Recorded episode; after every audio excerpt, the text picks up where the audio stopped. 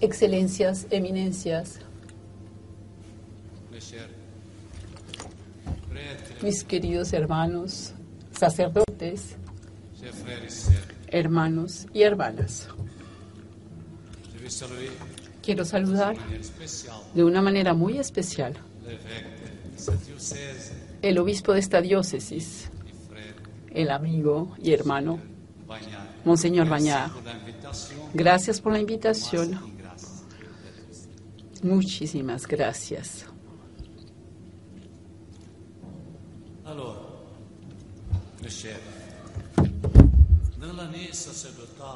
Queridos, en el año sacerdotal en curso, la Iglesia está mirando con mucha gratitud hacia ustedes, los sacerdotes del mundo entero. El Santo Padre desea que esta noche especial pueda favorizar la atención de los sacerdotes hacia la perfección espiritual, de donde depende la eficacia de su ministerio y de hacer a ver, cada día más la importancia del rol y de la misión de sacerdote en la iglesia y en la sociedad contemporánea. Le thème de ma conférence El tema de la conferencia, la alegría de ser sacerdote, quiere señalar que en la medida donde el Padre descubre de nuevo y renueva su verdadera integridad presbiteral, encuentra una alegría profunda a vivir y a realizar su vocación y su misión de sacerdote.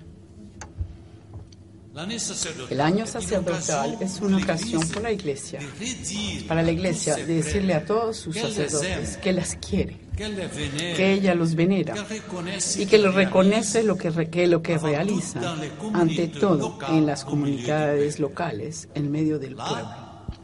Allí son los pastores inmediatos que construyen y dinamizan las comunidades eclesiásticas. Ahí Predican la, pala- la palabra de Jesús, evangelizan, ayudan al pueblo a leer la Biblia, cate- hacen catecismo, reúnen el, el- el pueblo fiel para celebrar las Eucaristías y los sacramentos. Y también realizan otras formas de, de- de oración comunitaria y devociones. Los reúnen de la, comunidad para discutir, discutir para realizar los planes pastorales y de misión y llevan a la comunidad a asumir la solidaridad y la caridad hacia los pobres y a promover la justicia social, derechos humanos, la dignidad de todos, la libertad de la paz en la sociedad. Podemos decir que la Iglesia avanza con los pies de los sacerdotes. Cuando ellos paran, la Iglesia le cuesta muchísimo trabajo avanzar. Pero cuando ellos se se mueve. mueven, la Iglesia también se mueve. on pourrait rappeler et spécifier tant d'autres façons avec lesquelles les prêtres portent l'Église à être lumière et levain dans la société. En vérité, En realidad, ellos ejercen un ministerio estratégico Esencial en la vida concreta y cotidiana de la Iglesia y del mundo. Con la Iglesia y con la sociedad, no solamente por lo que hacen, sino también por lo que ellos son.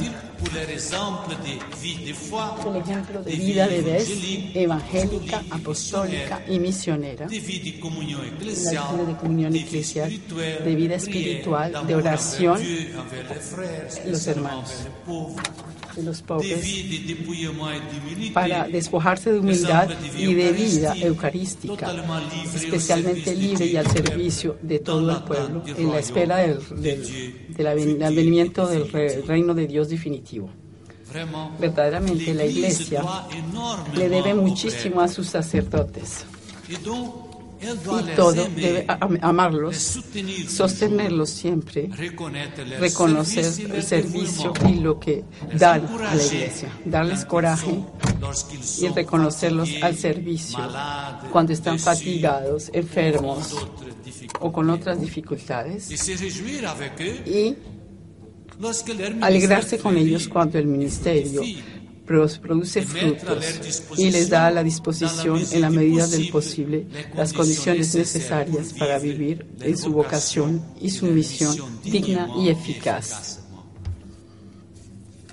Esta vocación y esta misión, los sacerdotes lo viven evidentemente en una sociedad concreta, históricamente situada, marcada por una cultura determinada. Hoy la sociedad en la cual vivimos es característica por una nueva cultura dominante. Por otro lado, las culturas antiguas perduran en todos los continentes del mundo. Son situaciones pluriculturales. Sin embargo, podemos decir que en Occidente hay una cultura dominante que llamaremos postmoderna y que siempre se reparte en el mundo entero, sobre todo a través de los medios globales de la movilidad humana. Se trata de una cultura urbana, pluralista, subjetista, secularizada, laica. A veces viene a ser nihilismo. También está marcada por una fascinación ineluctable por el progreso científico y la tecnología. Este no es el momento de analizar profundamente. Sin embargo, hay que subrayar que esta cultura postmoderna está marcada por un fuerte relativismo que el Santo Padre recuerda siempre.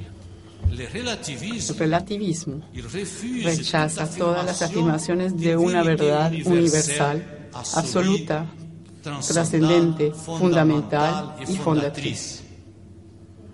Por consecuencia, ruina los fundamentos de la moral y se cierra a la religión.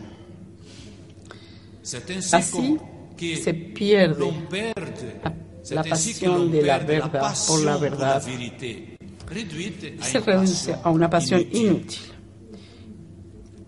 Y durante este tiempo, a nosotros los cristianos, Jesucristo nos, se nos presenta como la verdad, el Logos universal. Y la razón que clara y explica todo lo que existe. La cultura actual promueve una descristianización bien muy visible en la mayoría de los países cristianos, especialmente en Occidente. En ese contexto, el nombre de vocaciones sacerdotales ha bajado. El número de sacerdotes ha ido de manera drástica por falta de vocaciones o bien por la influencia del medio cultural en la que se vive. Las circunstancias podrían llevarnos a la tentación de un pesimismo que nos va a quitar coraje, que nos condena al mundo actual. Jesucristo, al contrario, afirma, yo no vine para condenar al mundo, pero para salvarlo. Entonces no debemos descorazonarnos ni tener miedo de la sociedad actual, ni condenarla. Cada cultura humana, y cumplir la actual, puede ser evangelizada. En cada cultura hay semans del verbo, verdaderas aperturas para el Evangelio en nuestra cultura postmoderna. Inclusive los laicos, los laicistas, los agnósticos, los postcristianos podían ser tocados de nuevo y, abrir de nuevo su corazón si viviesen una verdadera encuentro personal y comunitaria con la persona de Jesucristo vive, vivo. El contexto actual, como sintéticamente se ha descrito, nos dice cómo es urgente para los sacerdotes de renovar su espiritualidad y el celo apostólico y misionero. Verdaderamente la Iglesia quiere y de toda urgencia ser misionera tanto agentes que al interior mismo de las comunidades eclesiales ya constituidas donde se multiplican los bautizados que se alejan de la madre iglesia. Casi siempre se son alejados porque no estaban suficientemente evangelizados. Entonces los sacerdotes, colaboradores del, del obispo, en comunión con él, son evangelizadores calificados en virtud de un sacramento particular. Ellos han sido ordenados para la evangelización y la misión por medio del sacramento del orden. El Santo Espíritu nos configura en Jesucristo, cabeza y pastor del pueblo de Dios. Ellos son por consecuencia pastores, presidentes de la comunidad y evangelizadores y misioneros cualificados por el Espíritu. Hoy se espera del sacerdote que sea un evangelizador fiel e infatigable un misionero listo a decir con Pablo, desdichado yo si no anuncio el Evangelio. Esto pide del sacerdote de renovar su adhesión incondicional a Jesucristo y vestirse de Cristo. Para decir con San Pablo, yo sé en quién yo mi confianza y mi fe. Aquí que el apóstol escribió a Timoteo con mucho amor cordial. Es por esto que yo te, te recuerdo de reavivar los dones de Dios que están en ti por la imposición de mis manos. Pues no es un espíritu de pusilánime tu salinidad que te le ha dado, pero un don de fuerza, de amor y de maestría de, de mismo. No te dé miedo dar testimonio del Señor. ¿Cómo revivir esos dones espirituales de los que nos habla Paul? Nuestro bien amado, el Papa Benoit, Benito XVI, dice que siempre hay que repartir de nuevo del Cristo, volver a salir, volver a comenzar en Cristo. Quiere decir que primero lo hemos encontrado y que nos hemos dejado transformar por Él. O sea, que seamos discípulos fieles, verdaderamente. Todo comienza en, en el encuentro verdadero y en el dejarse transformar por Él. ¿Cómo se debe producir este encuentro? El recito, el recitar, el recontar cómo se escogieron los doce según el Evangelio de Marco. nos ayuda. Jesús subió al monte y llamó a los que él quería, vinieron hacia él y los ha establecido en doce para estar con ellos, para estar con él y enviarlos a predicar con el poder de cazar los demonios. Tenemos tres momentos que completan la identidad de los apóstoles. Primero, es una vocación. Jesús llama a los que Él quiere. Segundo,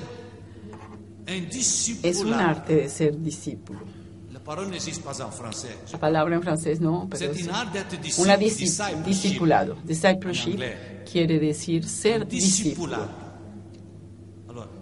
En español no se traduce igual. Es ser discípulo. El arte de ser discípulo. Y tercero, la misión para enviar a que puedan predicar con el poder de cazar los demonios. De esta manera son las etapas que se siguen cronológicamente, pero deben también quedarse presentes a lo largo del proceso. La identidad del apóstol se compone siempre esencialmente de tres elementos, vocación, arte de ser discípulo y misión. Entre discípulo y misionero no hay una autoconstrucción ni una afirmación de sí y un autoproyecto. Ser discípulo y misionero es el don de Dios un don que debemos acoger libremente y, alimentar con la fuerza vivificante del Espíritu Santo, siguiendo a Jesús que nos ha llamado y nos ha hecho sus mensajeros. Yo digo que para ser un buen misionero del Cristo hay que ser discípulo. O sea, estar con Jesús, según San Marcos, que nos indica el arte de ser discípulo. Quedarse con Jesús para calificarse y ser su anunciador en el mundo. En efecto, los sacerdotes son, por la ordinación, ministros Christ, calificados del Cristo, cabeza y pastor, para continuar la obra del Señor en el mundo, en la historia, hasta el fin del tiempo, de los tiempos, enviados al mundo para llevar la buena nueva a todas las criaturas.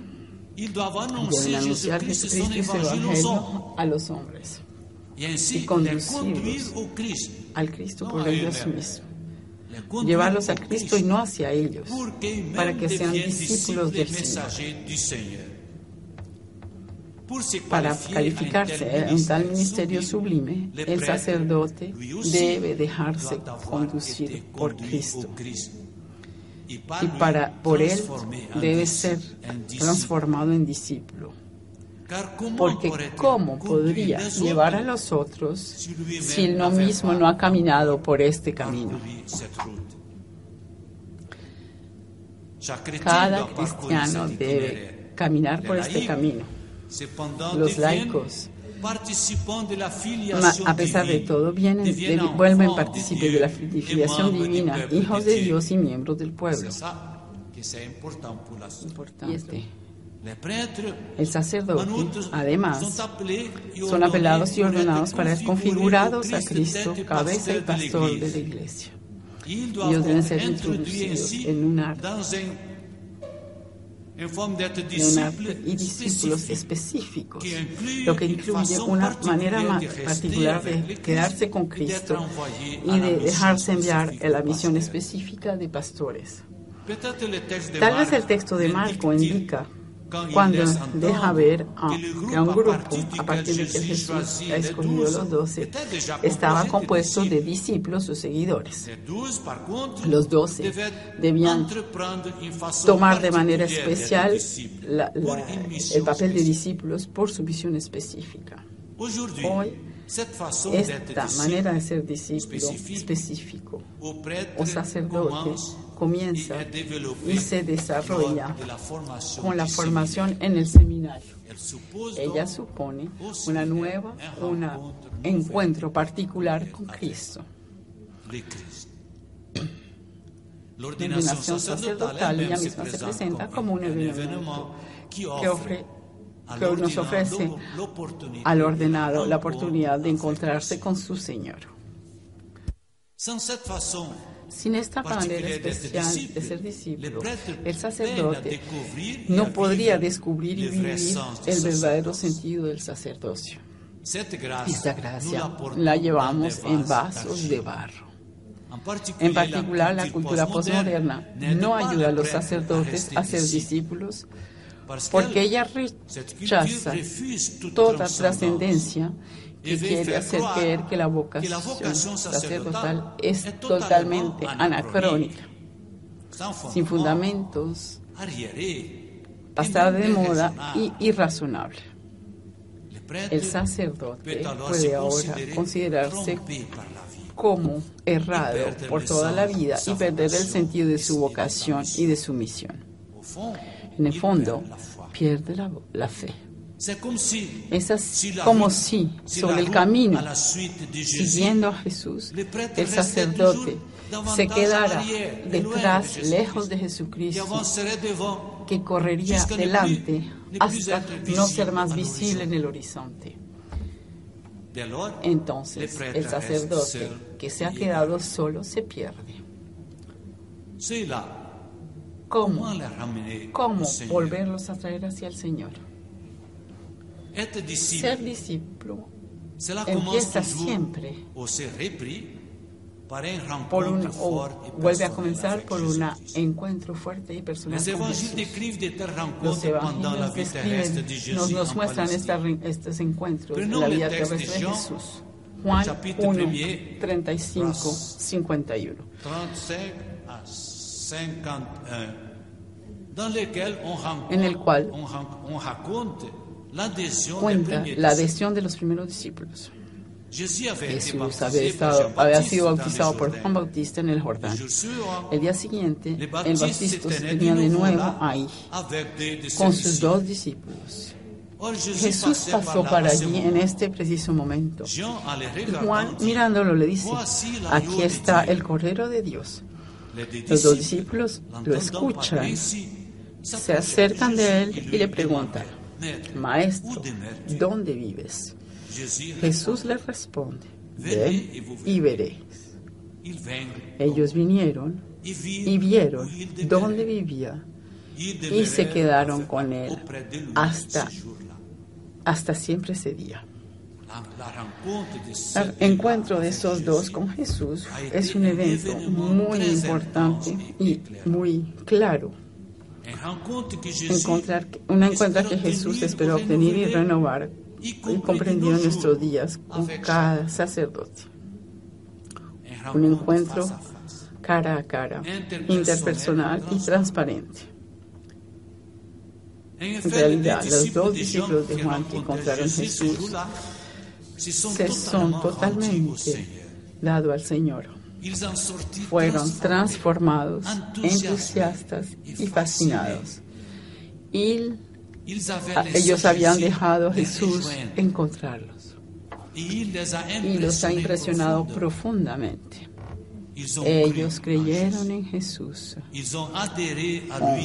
adherido a lui, han creído en Él. Desde entonces estaban seguros que era el enviado de Dios, el Mesías prometido que Juan había anunciado.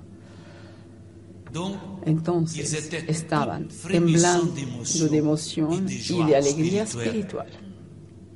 Estaban juntos y ya estaban listos para seguirlos a todo, todo poner con él.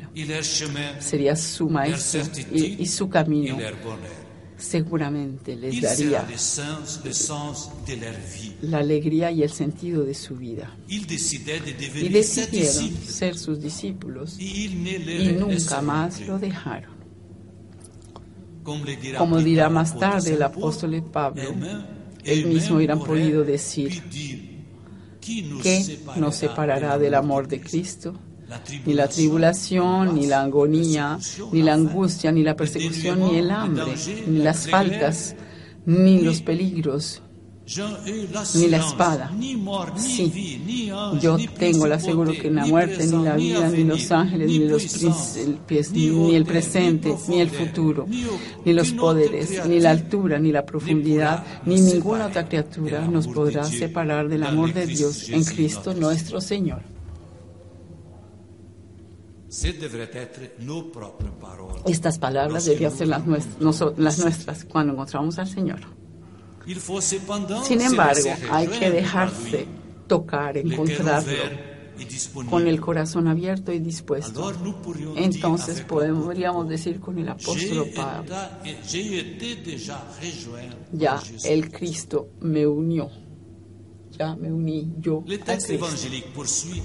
El texto evangélico continúa diciendo con los epístoles, diciendo que los diciendo que estos discípulos han ido corriendo para anunciar, anunciar a otras personas lo que ellos mismos habían vivido, para conducirlos a un encuentro con Jesús. Uno de los dos discípulos fue Andrés. Se precipitó para buscar a su hermano Simón y decirle, muy, muy emocionado y feliz, hemos encontrado al Mesías. Esta afirmación simple y entusiasta de Andrés seguramente ha sorprendido a Simón.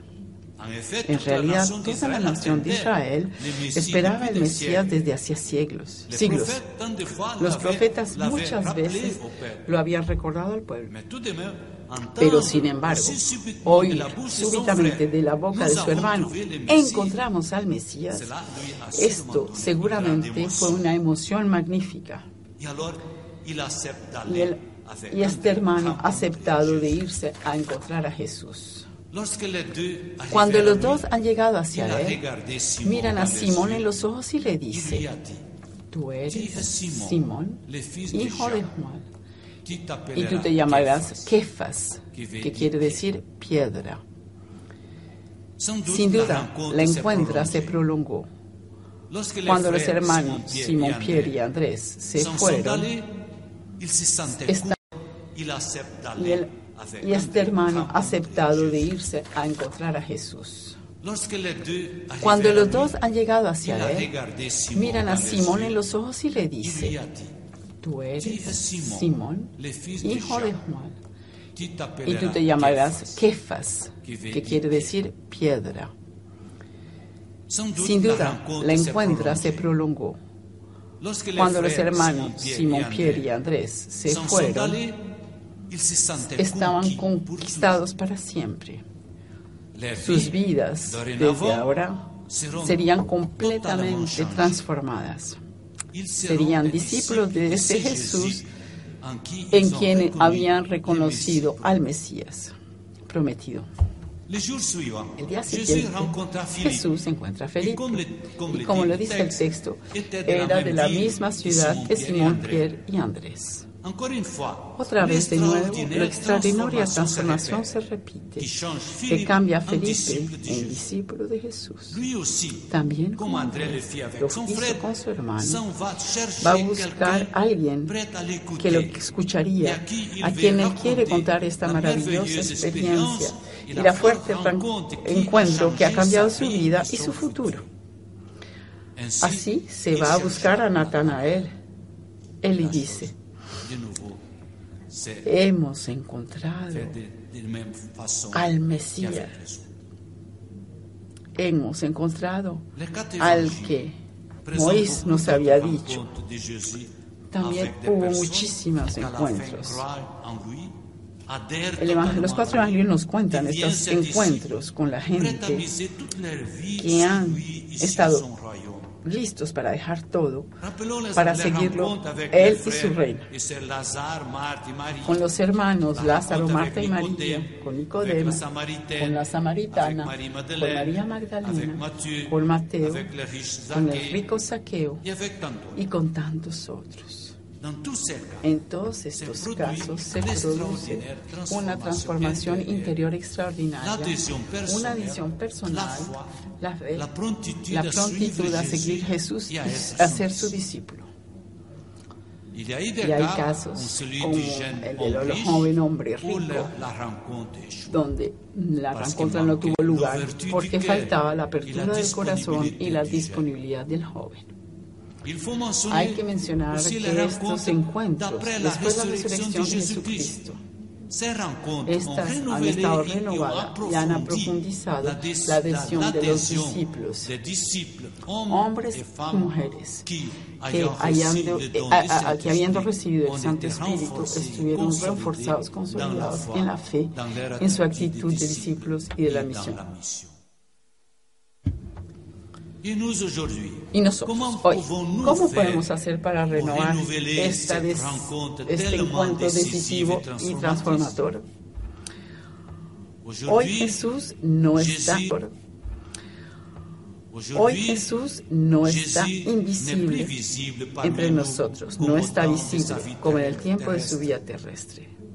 Vida terrestre. Hoy su presencia en la iglesia, en el mundo es diferente. ¿Cómo encontrarlo hoy? El servidor Juan Pablo II, en su documento Iglesia en América, nos orienta en esta búsqueda. Encontrar el Cristo es un don de Dios y no solamente el resultado de un esfuerzo humano. No debemos preguntarnos el don, si ese don de acoger y acogerlo humildemente. Pedir ese don y acogerlo humildemente, verdaderamente. Dios nos busca primero y nos da ese don porque nos ama y no quiere perdernos. Él sabe que solamente por el Cristo podemos llegar al Padre. El Cristo quiere encontrarnos. Él golpea nuestra puerta y sea nosotros de abrir la puerta y de acogerlo libremente. Nosotros debemos, debemos dejar que Él nos encuentre como Paul. Jean Paul consideró que había un lugar privilegiado para la encuentra con el Cristo. para reencontrar a Cristo. Es la escucha de la palabra de Dios, bien leyéndola, soit oyendo la Entendant la predicación de querigma fundamental. selon Porque San Paul, según él, la fe viene de la predicación. En el caso de la lectura, le el Santo Padre recomienda la lección divina, la lectura orante, a la luz de la tradición de los padres y el Magister, magisterio aprofundizada a través de la meditación y la oración, que actúan como una lectura en diferentes etapas. Primero, leer el texto lentamente y con cuidado, como si fuese la primera vez para comprenderse que ha querido decir el texto los que, cuando fue escrito. Segundo, meditar el texto para descubrir que ese texto me dice hoy para nosotros y el mundo. Tercero, a partir, de esto que yo he comprendido, orar y dejar que el Espíritu Santo ore en mí. Ese es el tiempo del encuentro con el. Cristo, que me dará la experiencia del de amor de Dios, como Dios nos ama y nos ha amado primero. Cuarto, contemplar el misterio de Dios, que es amor, y que se deja implicar personalmente con Dios y Jésus-Christ Jesucristo en el Espíritu Santo. En ese cuarto tiempo no se necesitan palabras, pero simplemente saberse amado de Dios delante de Él como hijos muy amados. Otro lugar donde podemos encontrar a Jesús es en la liturgia, sobre todo eucarística, dice Don Pablo II.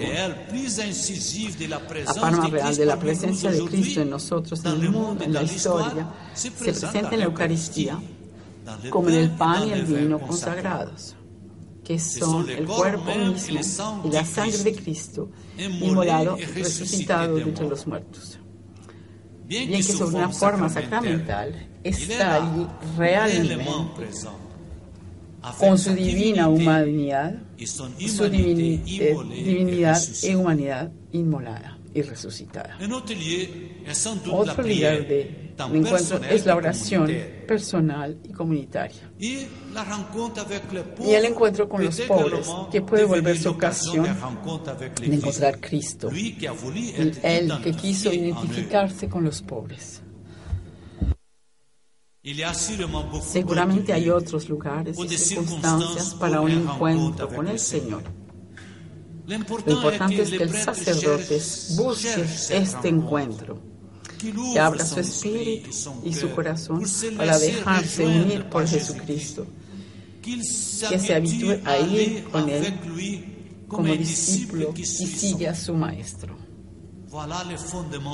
Ahí está el fundamento sólido y profundo de la espiritualidad que debe sostener al Padre, el sacerdote, en su vocación y en su misión. Hayando dicho esto sobre la importancia del renovar, de ser discípulo por los sacerdotes, conviene ahora nous arrêter para sur le delante del carácter y mirar el carácter misionario del ministerio presbiteral, donde el renuevo responde a la nueva urgencia misionera de la Iglesia. Efectivamente, pas muchísimo sobre este tema. Y de esta manera encontramos y vamos a reforzar una nueva conciencia misionera. Él nace de la respuesta del desarrollo de la diffusion de la difusión de la cultura postmoderna que se acerca por transformar la- para transformar la sociedad actual de manera irresistible y descristianizarla rápidamente. Por eso hay que agregar el fenómeno de los católicos que se alejan de la iglesia, que nunca jamás y que ahora más que nunca se multiplican y devienen y vuelven a volverse hacia otras doctrinas de relativismo o conscience missionnaire Esta nueva conciencia misionera ha crecido muchísimo últimamente. Acordémonos del Concilio Vaticano II que nos ha subliñado la materia misionaria de la Iglesia. publicando y ya anunciando la evangelización en el mundo actual.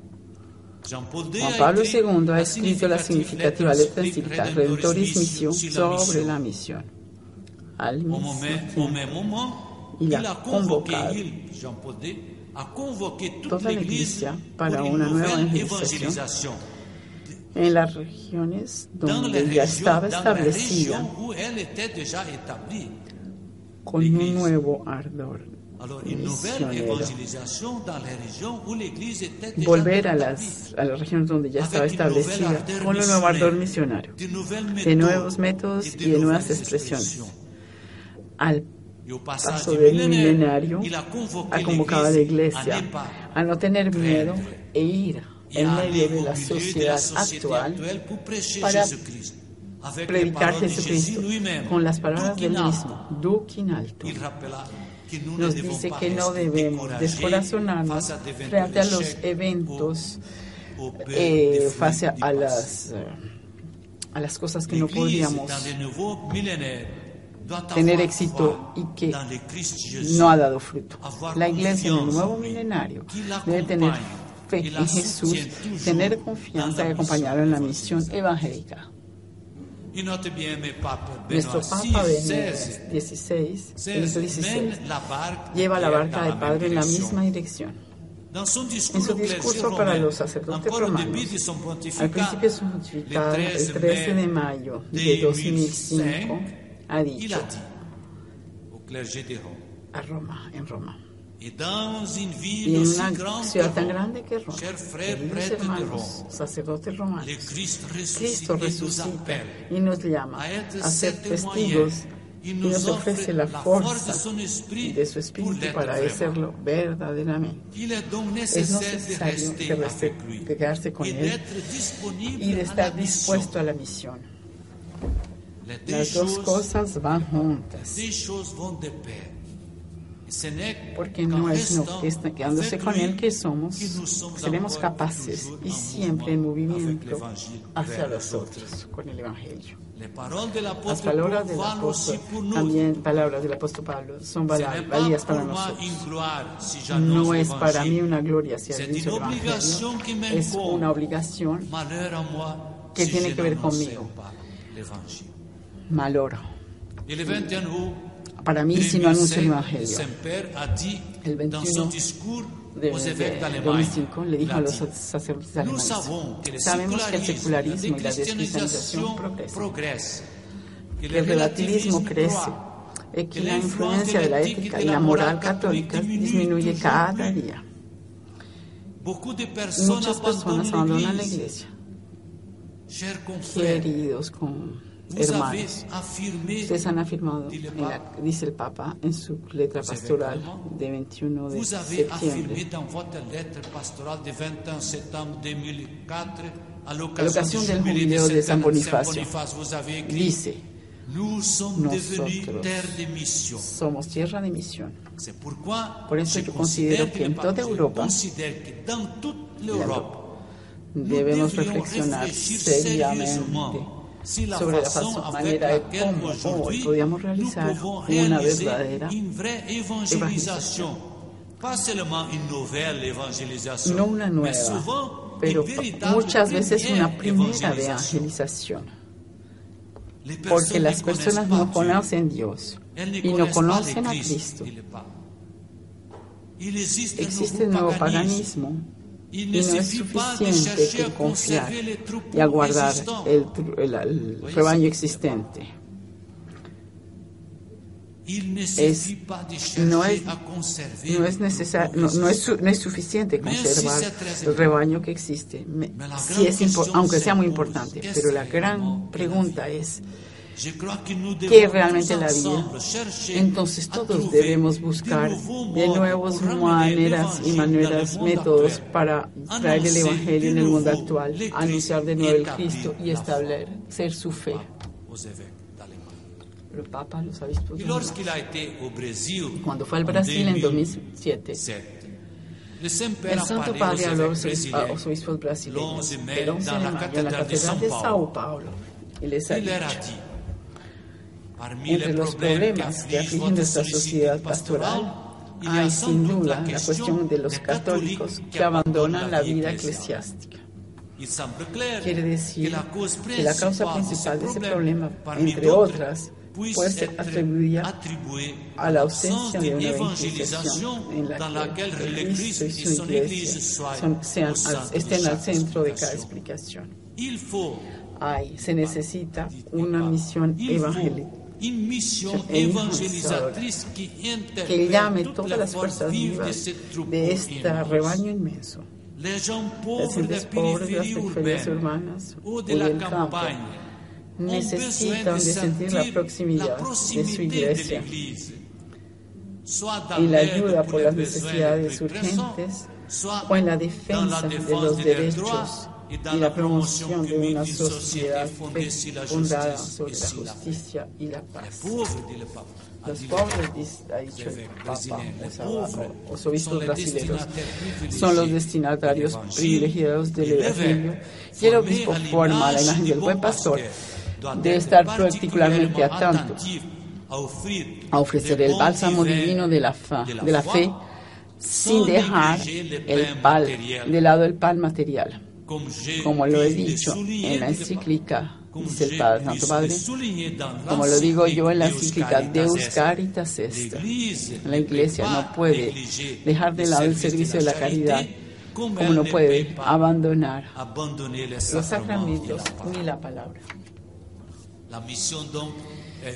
La misión es urgente.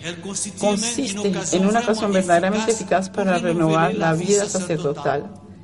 En la misión, el sacerdote debe encontrarse de nuevo de una manera dinámica y activa, el sentido profundo y permanente de sacerdote. del ser sacerdote.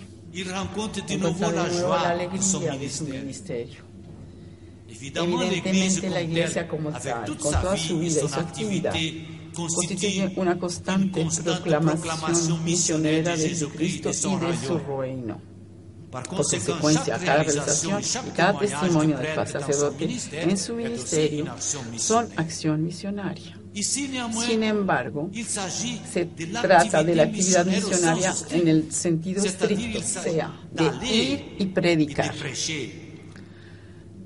Se trata de levantarse, de salir de su casa y de ir hacia los otros, y donde viven, donde trabajan para evangelizarlos.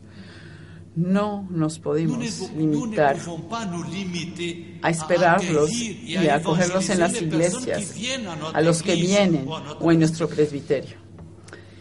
El sacerdote no puede se contentarse de lanzar el semen de la palabra de. Dios por la ventana de su casa. Es urgent urgente de ir en pleno campo, en pleno campo, al medio de la sociedad, de lanzar el grano, como lo hizo el sembrador del Evangelio.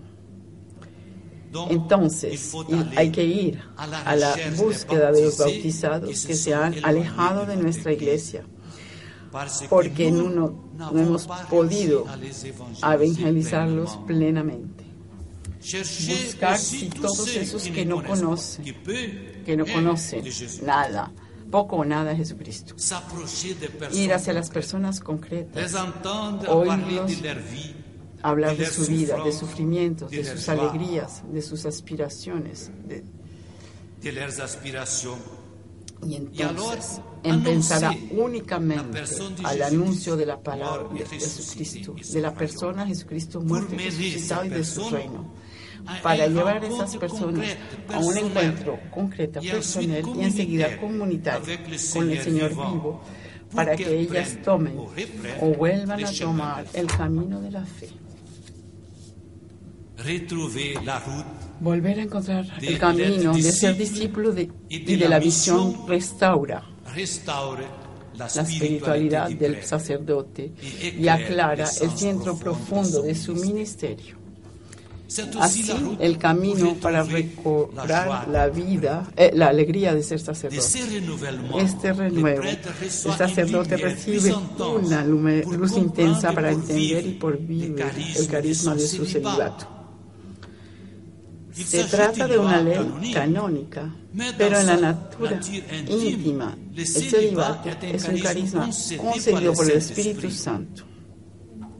El que, es, el que no hubiera recibido de Dios este carisma, todo teniendo una cantidad de cualidades, no debe ser ordenado sacerdote. La Iglesia Latina pide este carisma. Para comprenderlo mejor, es útil de leer la encíclica de Paul VI, Sacerdotalis Celibatus, en el cual dice, Cristo siempre, toda su vida en el estado de virginidad, que significa su total eh, entrega al servicio de Dios y los hombres. Esta conexión profunda de la virginidad sacerdocio en Cristo se refleja en los que han obtenido la participación a la dignidad de la misión del mediador, Padre eterno, eh, sacerdote. Esta participación será, será más perfecta que el ministerio sagrado, será libre de, de todos los lazos de carne. Este es el sentido cristológico del, del celibato sacerdotal. La encíclica explica el sentido es eclesiológico y escatológico. La lectura de esta encíclica. es muy útil a los sacerdotes, les recomiendo todo esto nos lleva a concluir que en aquel punto es necesario que el sacerdote se alimente cada día su espiritualidad. Los grandes medios son los siguientes. Son estos. Mantener un contacto asiduo con la palabra de Dios. Amar a lección divina. Amar a Dios y dejarse amar en Él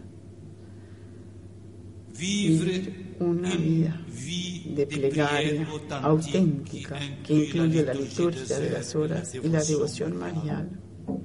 Celebre cada día la Eucaristía como el centro de la vida ministerial. Recurrir regularmente al sacramento de la confesión es una alegría. Poderse confesar y recibir el perdón eso es alegría. Vive la comunión, eclesial con el, primero con el Santo Padre, los obispos o los presbíteros y darse totalmente, infatigablemente al ministerio pastoral y al compromiso misionero y evangelizador.